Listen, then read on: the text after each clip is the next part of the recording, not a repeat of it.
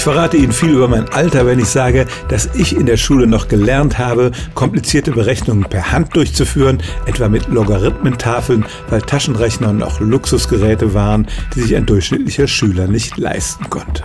Und bis in die 50er Jahre des letzten Jahrhunderts gab es auch keine Computer, die für Firmen oder Institutionen komplizierte Berechnungen durchführen konnten. Da mussten tatsächlich Menschen ran und die hießen tatsächlich Computer.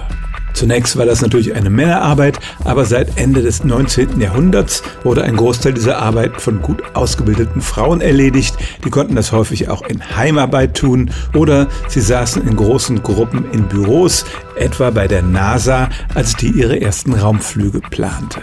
Auch im Zweiten Weltkrieg gab es viele solche professionellen Rechner, die zum Beispiel die Flugbahnen von Geschossen berechnen konnten. Bei der NASA wurden die Rechnerinnen sogar getrennt. Es gab einen Raum mit weißen und einen mit schwarzen Computern und einige dieser Biografien wurden in dem Film Hidden Figures geschildert, den Sie vielleicht in den letzten Jahren gesehen haben. Also lange bevor der Computer ein elektronischer Rechner war, gab es schon Computer, nämlich die menschlichen Rechner aus Fleisch und Blut. Stellen auch Sie Ihre alltäglichste Frage unter stimmtz.radio1.de.